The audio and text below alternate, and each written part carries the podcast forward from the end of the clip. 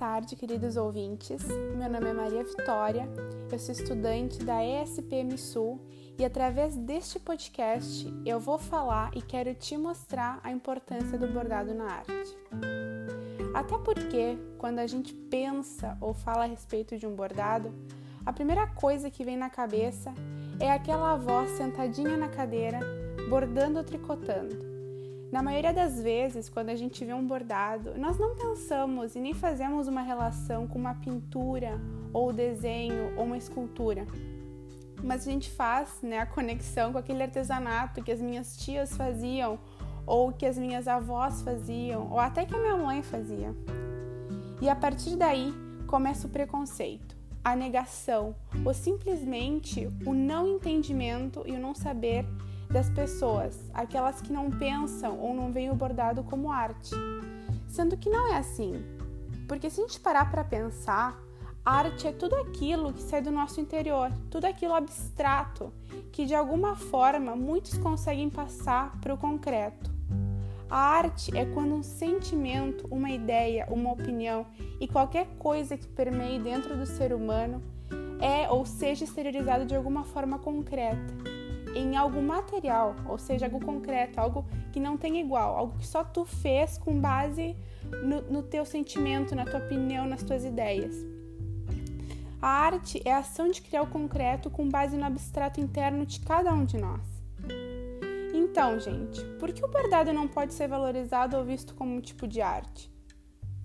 O que a gente não pode esquecer é que o início do bordado no mundo ele está diretamente ligado com as primeiras pinturas criadas pelos seres humanos.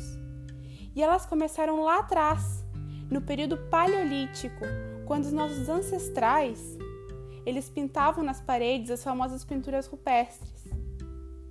Naquela época, eles também pegavam linhas de materiais vegetais, como o fio da lagarta, como as linhas das folhas, né?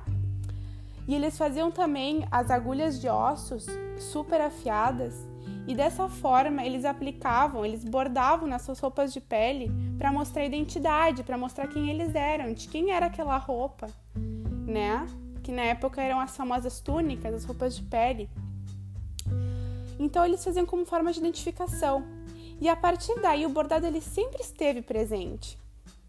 Alguns anos depois, quando moravam em tendas, eles também utilizavam o mesmo critério de identificação, bordando símbolos em suas tendas.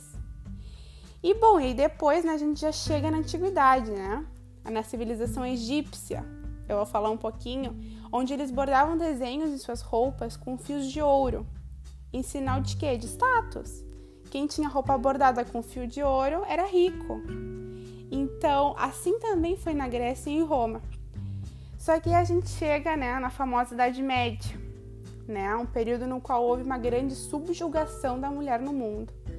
Até porque né, nós mulheres nos consideravam muitas vezes incapazes de fazer as atividades que os homens realizavam, né? Então, quando os homens iam lutar, né, que a Idade Média se destaca pela quantidade absurda de guerras, ou também os, os homens saíam para fazer negócios, né, os patriarcas saíam para fazer negócios em outras cidades, as mulheres praticamente nunca iam junto.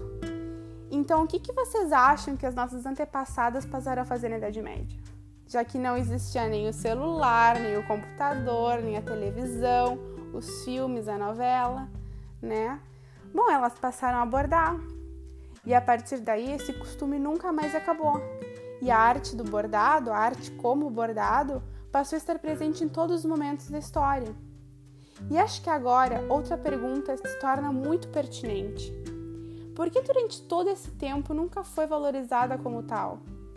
Né? Como uma, uma pintura, como uma escultura, sendo que é tão antiga e tão, tão utilizada, né? tão presente.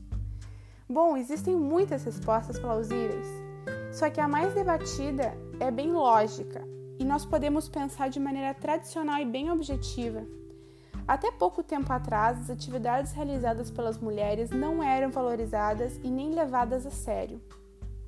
Quantas mulheres pintoras não foram descobertas pelo preconceito?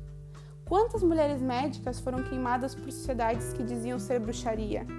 Quantas escultoras não puderam realizar esculturas porque o patriarca da família, o marido, o pai, o irmão da família não permitia por considerar que as ferramentas desse trabalho era considerado masculino. E as mulheres elas não ficam para trás, né? Grande parte da, da desvalorização atual das pessoas que bordam está no preconceito, às vezes consciente, mas também inconsciente, até mesmo pelas por elas próprias, né? Pelos homens e mulheres que bordam, até por eles próprios, por não considerar esse trabalho como arte, ou muitas vezes ter vergonha do que faz, pelo julgamento dos outros. Uh, então, por isso, meu querido ouvinte, se tu nunca paraste para pensar nesse tema, eu te convido a ouvir o resto do nosso podcast e conhecer um pouco mais esse amplo mundo do bordado e assim tentar, ou pelo menos, começar devagarinho a valorizá-lo como arte. E para aqueles que têm algum tipo de preconceito ou opinião formada oposta a este podcast, convido a que pesquise um pouco mais sobre o assunto e não feche objetivamente a sua opinião, porque as ideias e as opiniões têm seu início como arte, de forma muito abstrata, e depois elas podem se concretizar ou ir mudando até criar algo, algo concreto. Muito boa tarde e muito obrigada.